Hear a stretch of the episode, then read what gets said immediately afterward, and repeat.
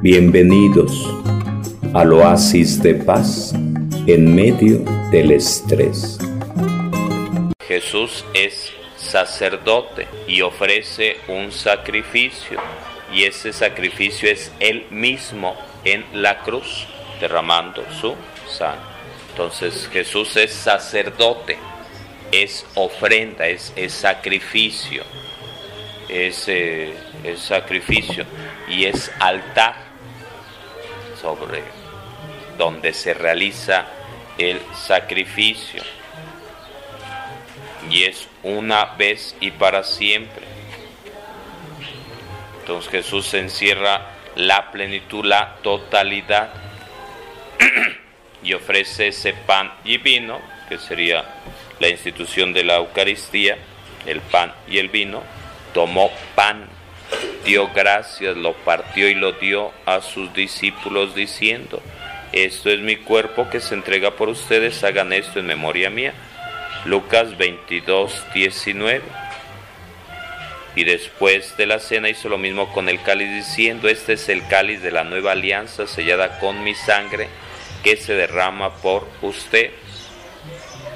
Entonces, la profecía, Salmo eh, Jeremías 31, 31, 31, 34 nos habla de nueva alianza que Jesús hace real en su persona, ofreciéndose, sí, ya desde que toma cuerpo, desde que viene al mundo y en el derramamiento de su sangre, en el, en el Calvario, en el Via Crucis y en su totalidad en la cruz, en la cruz, en la cruz.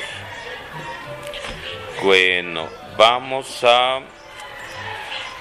a caminar un poco desde el principio, pero, en, pero estos serían los elementos claves, estos serían los elementos claves. Eh, hebreos, estamos en Carta a los Hebreos, tema 31 del Nuevo Testamento. El tema central de la carta a los hebreos es el sacerdocio de Jesús. Hebreos 1.1 muchas veces y de muchas maneras habló Dios antiguamente a nuestros antepasados por medio de los profetas, ahora en este momento final nos ha hablado por medio del Hijo, por medio de su Hijo. Y vamos a 2.1. Nos dice, es necesario que atendamos más y más a las enseñanzas recibidas, no sea que andemos a la deriva. Y vamos a 2, 14, 15, donde nos va diciendo Y puesto que los hijos tenían en común la carne y la sangre, también Jesús las compartió para poder destruir con su muerte al que tenía poder para matar, es decir, al diablo. Pablo apóstol nos dirá, de estos sagrados nos dirá que el último enemigo en ser vencido será la muerte. Entonces nos dice aquí la carta a los hebreos que Jesús tomó la condición humana, verdadero Dios, verdadero hombre, para poder vencer al demonio, al enemigo, y librar a aquellos a quienes el temor a la muerte tenía esclavizados de por vida. Dice Pablo, se hizo pecado y pagó en sí mismo los pecados cometidos por el ser humano.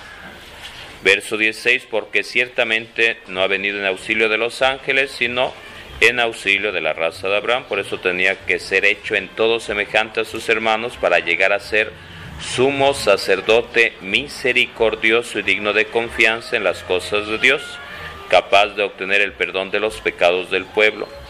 Verso 18, 2, 18, precisamente porque él mismo fue sometido al sufrimiento y a la prueba, puede socorrer ahora a los que están bajo la prueba. Precisamente porque él mismo fue sometido al sufrimiento y a la prueba, puede socorrer ahora a los que están bajo la prueba. Hace rato leía verso capítulo 5, 1 y siguientes, donde decía, todo sumo sacerdote en efecto es tomado entre los hombres y puesto al servicio de Dios, en favor de los hombres a fin de ofrecer dones y sacrificios por los pecados, está en grado de ser comprensivo con los ignorantes y los extraviados, ya que él también está lleno de flaquezas, y a causa de ellas debe ofrecer sacrificios por los pecados propios a la vez que por los del pueblo. Pero en Jesús es diferente porque él no cometió pecado, pero se ofreció como ofrenda por el perdón de nuestros pecados. Eh, Hebreos 3:12, Hebreos 3:12 dice, tengan cuidado hermanos que no se encuentre en alguno de ustedes un corazón malo e incrédulo que lo aleje del Dios vivo. Una de las cosas que nos insistirá también la carta a los hebreos es la confianza en Dios aún en medio de la adversidad, de la dificultad, porque hay momentos en los cuales pues se le acaba el encanto a uno y le entra la depre y quiere uno correr y será una insistencia en la carta a los hebreos, una insistencia en la carta a los hebreos. Hebreos 4:12, Hebreos 4:12 nos habla de la palabra de Dios, elogio de la palabra de Dios 4:12. La palabra de Dios es viva, eficaz, y más cortante que una espada de dos filos. Penetra hasta la división del alma y del espíritu, hasta lo más profundo del ser, y discierne los pensamientos y las intenciones del corazón. Palabra de Dios, espada de doble filo, penetra lo más profundo del ser humano. Hay discernimiento de pensamientos, y sentimientos, intenciones del corazón. Jesucristo, sacerdote misericordioso, Hebreos 14, 15, 16. Este sería un texto clave, un texto fundamental, pues no es, no es Él un sumo sacerdote incapaz de compadecerse de nuestras flaquezas, sino que ha sido probado en todo como nosotros, excepto en el pecado acerquémonos con plena confianza al trono de la gracia a fin de obtener misericordia y encontrar la gracia de un socorro oportuno. Jesucristo, sacerdote misericordioso, Hebreos 4, 15 y 16, Hebreos 4, 15 y 16. Entonces acercarnos con plena confianza porque encontraremos gracia y misericordia y vers, eh, capítulo 5, capítulo 5 del, del 1 al, al 10, todo eso sería, todo eso es clave, ya lo, ya lo he dicho, alguna cosa, lo repasamos. Jesús constituido como sacerdote, todos somos sacerdotes, tomado de entre los hombres y puesto al servicio de Dios, en favor de los hombres a fin de ofrecer dones y sacrificios por los pecados está en grado de ser comprensivo con los ignorantes y los extraviados, ya que él también está lleno de flaquezas, y a causa de ellas debe ofrecer sacrificios por los pecados propios, a la vez que por los del pueblo. Nadie puede recibir esta dignidad sino aquel a quien Dios llama, como ocurrió en el caso de Aarón. Así también Cristo no se apropió la gloria de ser sumo sacerdote, sino que se la confirió Dios, quien le dijo, tú eres mi hijo, yo te he engendrado hoy o como dice también en otro lugar, que sería el Salmo 110, 4, tú eres sacerdote para siempre a la manera de Melquisedec, Hebreos 5, 6. Hebreos 5, 7, el mismo Cristo que en los días de su vida mortal presentó oraciones y súplicas con grandes gritos y lágrimas, entre ellos en, en el huerto de los olivos, al que podía salvarlo de la muerte, fue escuchado con en atención a su actitud reverente. Y precisamente porque era hijo aprendió sufriendo a obedecer. Llegado a la perfección se convirtió en causa de salvación eterna para todos los que le obedecen y ha sido proclamado por Dios sumo sacerdote a la manera de Melquisedec. Entonces, una y otra vez aparecerá Melquisedec una y otra vez aparece Melquisedec. ¿Cuál es la cita de Melquisedec en Génesis? Ah, Génesis qué? 14, 14, 18, Génesis 14, 18, Melquisedec. Entonces será algo que tienen que saber al revés y al derecho, Génesis 14, 18, Salmo 110, Jeremías 31, 31, Nueva Alianza, Lucas 22, 20, Nueva Alianza. Entonces será fundamental. Eh, dice Hebreos 5:14, el alimento sólido es para los perfectos, los que por la costumbre han aprendido a discernir entre el bien y el mal. El alimento sólido para los que han aprendido a discernir entre el bien y el mal. Y va diciendo algunas otras cositas. Vers, eh, Genes, eh, Hebreos 6, 6, eh, 6, 12. En lugar de descuidarse, sigan el ejemplo de aquellos que por su fe y su perseverancia son herederos de las promesas divinas. Es lo que le decía anteriormente como una insistencia a la perseverancia, a superar desánimos hablará, sí, sacerdocio de Jesús, pero hablará también a echarle gas en la perseverancia, como dos, dos líneas que van muy de la mano. Y va hablando también de la esperanza en 5.19. Dice, esperanza a la que nos aferramos como ancla segura y firme para nuestra vida esperanza a la que nos aferramos como amplas, ancla segura y firme para nuestra vida. Entonces, perseverancia en la adversidad, teniendo esperanza, poniendo nuestra confianza en Dios. Y vamos a 7, Cristo sacerdote a la manera de Melquisedec. Entonces nos va diciendo en este capítulo 7 de, dice versículo 1, este Melquisede, rey de Salén y sacerdote del Dios Altísimo, salió al encuentro de Abraham cuando éste regresaba de vencer a los reyes y lo bendijo. Abraham por su parte le dio el diezmo de todo. Melquisedec se presenta sin padre ni madre ni antepasados, no se conoce el comienzo ni el fin de su vida, es sacerdote para siempre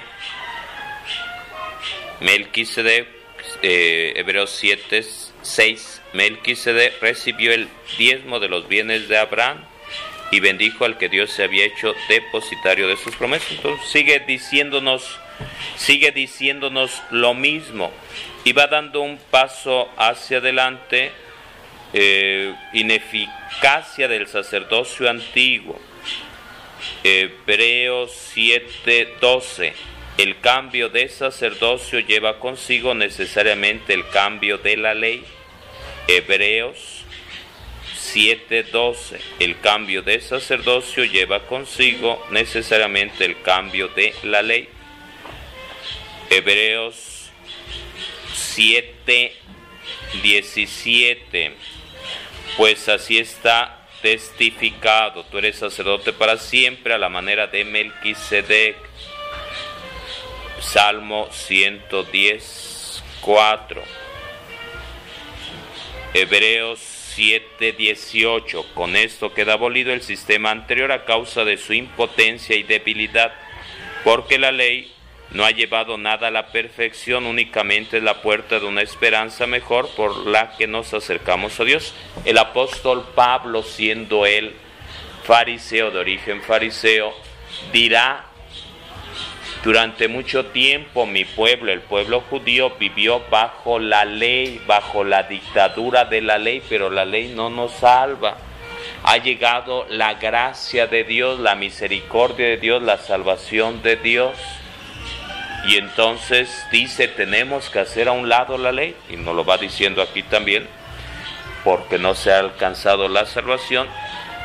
y dirá, ha sido sumamente difícil, Hechos de los Apóstoles, ha sido sumamente difícil para nuestros antepasados vivir la ley, ha sido una carga muy pesada de llevar, muy pesada de llevar, porque la ley, Hebreos 7, 19, porque la ley no ha llevado nada a la perfección, únicamente es la puerta de una esperanza mejor por la que nos acercamos a Dios eficacia del nuevo sacerdocio, eficacia del nuevo sacerdocio. Y nos va planteando aquí Hebreos 7 del 20 y siguientes y va diciendo entre otras cosas, va diciendo entre otras cosas lo siguiente, va diciendo entre otras cosas lo siguiente, verso 22. Por eso, es Jesús, por eso Jesús es quien garantiza una alianza superior. Verso 24. Como permanece para siempre, posee un sacerdocio que no pasará. 25. Ya que está siempre vivo para interceder por ellos. Verso 26. Sumo sacerdote, santo, inocente, sin mancha, separado de los pecadores y elevado por encima de los cielos verso 27. Lo hizo una vez para siempre, ofreciendo así, ofreciéndose a sí mismo. Entonces nos va diciendo la eficacia del nuevo sacerdote que es Jesús. ¿Por qué?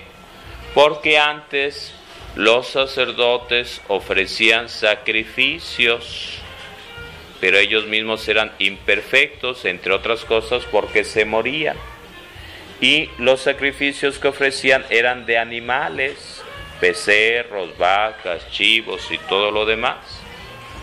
Y el sacrificio que ofrece Jesús es el mismo, su persona, su cuerpo, todo lo que Él es. Sacrificios, holocausto no quisiste, así que dije, aquí estoy Señor para hacer tu voluntad. Es la entrega de, lo vemos sobre todo en en el huerto de los olivos, Dios mío, Dios mío, si es posible, aleja de mí este cáliz. Y dice, no se haga mi voluntad sino la tuya. No me quitan la vida, yo la entrego, es un ofrecimiento total. Ahí está la grandeza, nos dice Carta a los Hebreos, la grandeza del sacrificio de Jesús, de la entrega total y plena una vez y para siempre. Imperfección del culto antiguo, ¿por ahí algo? Dice 8.3, 8.3, todo sumo sacerdote es constituido para ofrecer dones y sacrificios. Todo sumo sacerdote es constituido para ofrecer dones y sacrificios. 8.6 Jesús ha recibido un ministerio tanto más elevado cuanto que es mediador de una alianza superior y fundada en promesas mejores. Imperfección de la antigua alianza, Hebreos 8, 7 y siguientes. Si la primera alianza hubiera sido perfecta, no habría sido necesario buscar una segunda. Jeremías 31, 31, donde nos va hablando de que el pueblo de Israel falló, fue infiel, se rebeló ellos, aquí Hebreos 9, 8, 9, ellos no fueron fieles a mi alianza y por eso lo rechacé, dice el Señor. Hebreos 8, 8, por, pero esta es la alianza que yo haré y la escribiré en su corazón. Lucas 22, 20. Esta es la sangre de la nueva alianza. Esta es la sangre de la nueva alianza. Hebreos 8, Hebreos 8, 7 y siguientes, donde nos va presentando la profecía de Jeremías 31, planteando nueva alianza, haciéndose realidad en Jesús, diciendo, si promete nueva alianza, quiere decir que la anterior pues no sirve, no cumple. Jesús dirá, a vino nuevo, odres nuevos, a vino nuevo, recipiente nuevo será común que Jesús utilice frecuentemente esta palabrita nuevo, nuevo, nuevo. ¿Qué palabra recuerdan que en la que Jesús utiliza esta palabra nuevo? Que dice Un mandamiento nuevo les doy, ámense unos a otros. ¿Qué más? ¿Qué otra cosa dice nuevo? Cuando le dice a tiene que nacer. Nacer de nuevo, nacer de nuevo, nacer de nuevo. ¿Qué más utiliza como nuevo Jesús esa palabra nueva? Hay mucho más, hay mucho más. Entonces búsquenle, porque hay muchas veces donde aparece esta palabra nuevo, nuevo, nuevo, nuevo, nuevo. Nunca no podemos hacer un, un este, remiendo, o sea, parchar algo. Un vestido viejo con una tela nueva porque se va a reventar, se va a tronar. Buena nueva, evangelio, buena nueva, evangelio, buena nueva. Sobre todo esto, nueva alianza, nueva alianza nueva alianza, nuevo pacto. Entonces será, será una constante en Jesús, lo veremos, lo, ve, lo hemos visto en los evangelios, lo vemos en las distintas cartas, las cartas de Pablo, las distintas cartas de los demás autores, Pedro, Santiago, Juan, entre otros, donde aparecerá esta constante, y lo vemos aquí en la carta de los Hebreos, esta constante de nuevo, nuevo, nuevo, diciendo que lo antiguo pues nomás nones, lo antiguo nomás nones no dio el ancho. Hebreos 8:13, 8:7 y 8:13 nuevamente. Si la primera alianza hubiera sido perfecta, no habría sido necesario buscar una segunda. 8:13. Al decir alianza nueva, Dios ha declarado vieja a la primera. Ahora bien, lo que se vuelve viejo y anticuado está a punto de desaparecer. Lucas 22, 20. Esta es la sangre de la nueva alianza. Sangre que se derrama por el perdón de los pecados. Entonces nos dirá que el sacerdocio levita, levítico, el sacerdocio judío, ha caducado. ¿Por qué? Porque lo hacían una y otra vez y se morían los que lo ofrecían y los sacrificios que hacían era de animales. Y entonces dice la carta a los hebreos, el sacrificio que se hace es Jesús mismo. El sacerdote que lo hace es Jesús mismo, que es un sacerdote más grande que el sacerdote, el sacerdocio de los levitas. Porque Abraham ofreció la ofrenda, el diezmo al sacerdote Melquisedec, el sacerdocio de Melquisedec por encima del sacerdocio levita del pueblo judío. Pero más perfecto porque es una única vez y para siempre. Seguimos hacia adelante. Los sacerdotes son mediadores entre la divinidad y los creyentes. En el Antiguo Testamento el sacerdocio de Israel era hereditario y pertenecía a los descendientes de Aarón, de la tribu de Leví. ¿Quién era Aarón? Carnal de Moisés, carnal de Miriam. Dios le dice, Moisés, ve y libera a mi pueblo para que me adoren. ¿Y que dice Moisés? Soy tartamudo. ¿Y qué le dice Dios? Tienes a tu hermano Aarón tienes a tu hermano Aarón. Entonces, para tener referencia a dónde sale Aarón, dónde aparece Aarón, entonces para no perdernos. Había tres niveles, el sumo sacerdote, los sacerdotes y los levitas, hablando del sacerdocio judío, que pertenecían a la tribu de Leví ya en alguna ocasión, hablando del Antiguo Testamento, de dónde sacábamos a Leví, a los levitas. Entonces, Jacob Israel tenía cuántos hijos? Doce hijos. Dentro de esos doce hijos, uno de ellos se llamaba Leví. Y de ahí vendrá la tribu de Leví, de ahí vendrá el sacerdocio levita, de la tribu de Leví.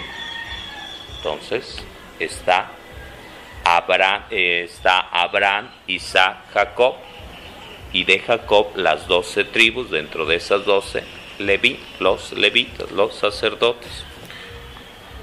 Entonces, en el Antiguo Testamento el sacerdocio de Israel era hereditario y pertenecía a los descendientes de Aarón de la tribu de Leví. Había tres niveles, el sumo sacerdote, los sacerdotes y los levitas, quienes realizaban su ministerio en el templo de Jerusalén y ofrecían sacrificios también por sus propios pecados.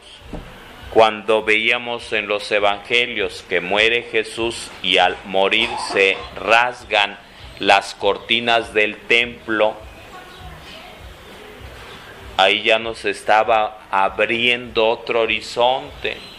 Y yo les decía en aquel momento que para el pueblo judío el templo de Jerusalén era lo máximo como presencia o lugar de encuentro con Dios, lugar la casa de Dios, como lo máximo, lugar de reunión. Y había divisiones al final una barda donde nada más atrás de la barda, atrás de la raya, podían ver los extranjeros, los no judíos. Más adelante podían entrar hombres, mujeres y quedarse ahí mujeres y niños. Más adelante podían entrar los hombres, los varones. Más adelante los ya entrarían los levitas, que eran los del sacrificio, las ofrendas, lo, lo de los, las bestias que, que sacrificaban.